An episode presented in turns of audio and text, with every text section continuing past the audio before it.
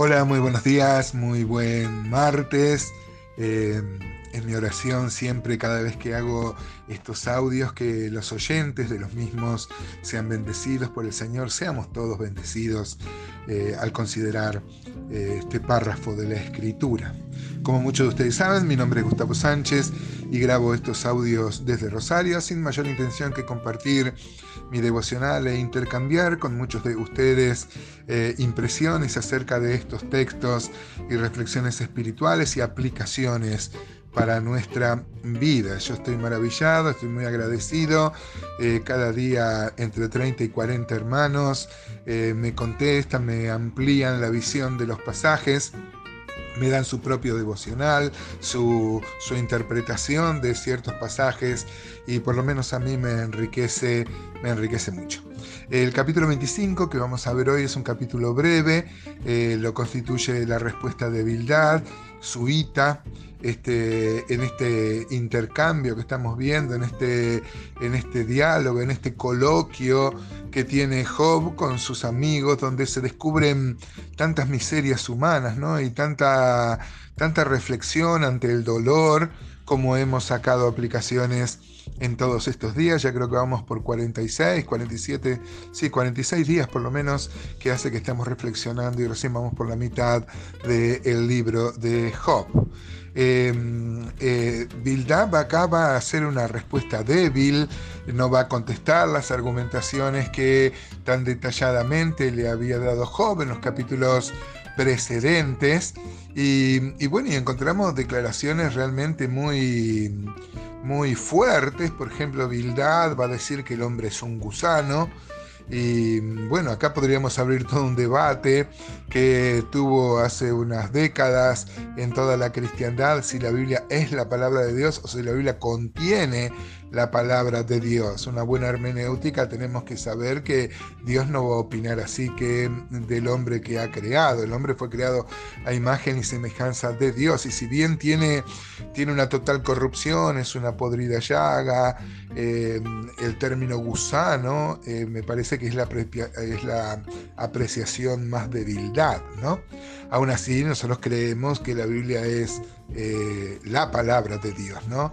De, tapa a tapa, como le gustaba decir a un, viejo predicador. Eh, pero me lleva a la reflexión, amados hermanos, de que Cristo al hacerse hombre, él dijo una vez, gusano soy y no, y no hombre. Hoy en esta mañana yo me gozo, hermanos, que no soy un gusano, o si lo era, el Señor me ha dado una condición de hijo y yo puedo tener acceso al trono de la gracia, sentarme en su regazo como hijo, contarle mis cuitas, mis problemas, mis dificultades a este Dios que tiene su oído atento a nuestra necesidad y a nuestro clamor, como dice Hebreos 4:16, hablando de este libre acceso. Vamos a leer entonces los seis versículos Dice así, este, respondió Bildad suita y dijo, el señorío y el temor están, están con él. Él hace paz en sus alturas. ¿Tienen sus ejércitos número? ¿Sobre quién no está su luz? ¿Cómo pues se justificará el hombre para con Dios? ¿Y cómo será limpio el que nace de mujer?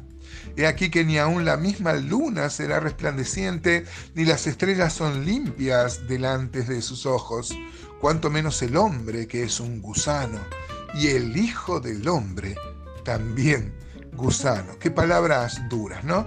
Los primeros tres versículos dicen que el señorío y el temor están con él. Claro que sí, ¿no?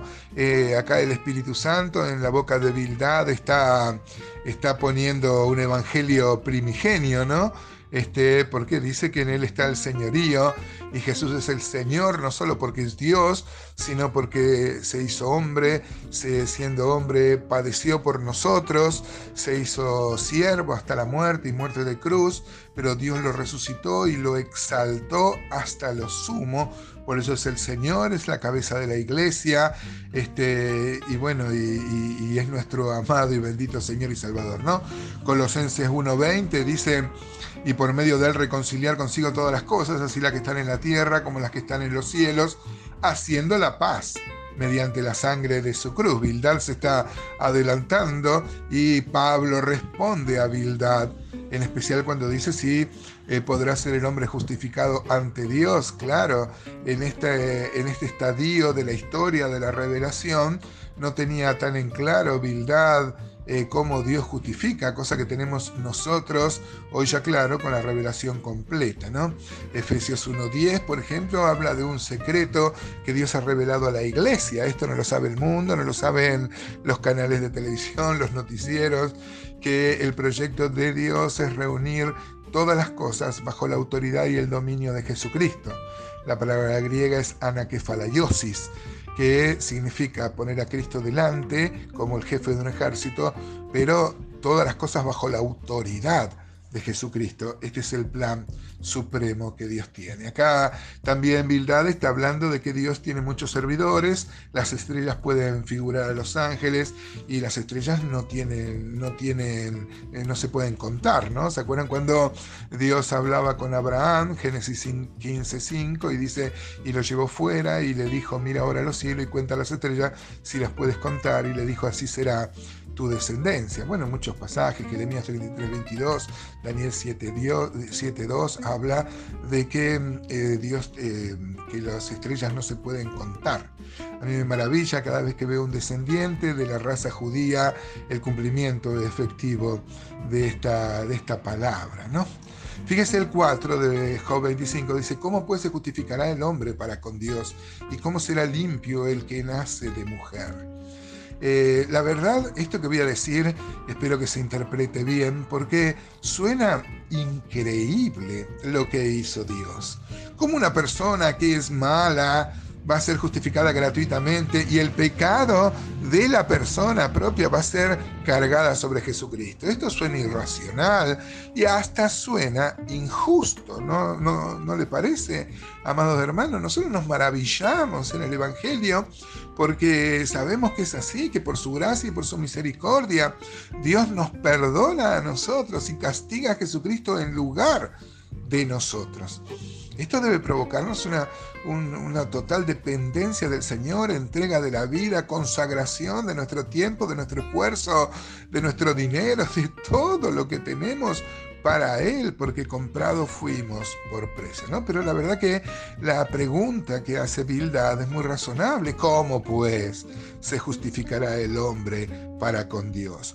Hay una, hay una, concepción popular que dice que los buenos se van al cielo y los malos se van al infierno, ¿no? Pero eso no es lo que la Biblia dice. La Biblia dice que el cielo está lleno de pecadores, lleno de gente que merece el infierno, que, pero, pero por la gracia y la misericordia de Dios ha cambiado su futuro. ¿No le parece maravilloso, hermanos, para gozarnos en este martes, en este, en este día y dedicar todo este día y todos nuestros días aquel que es nuestro Señor, al Señor Jesucristo?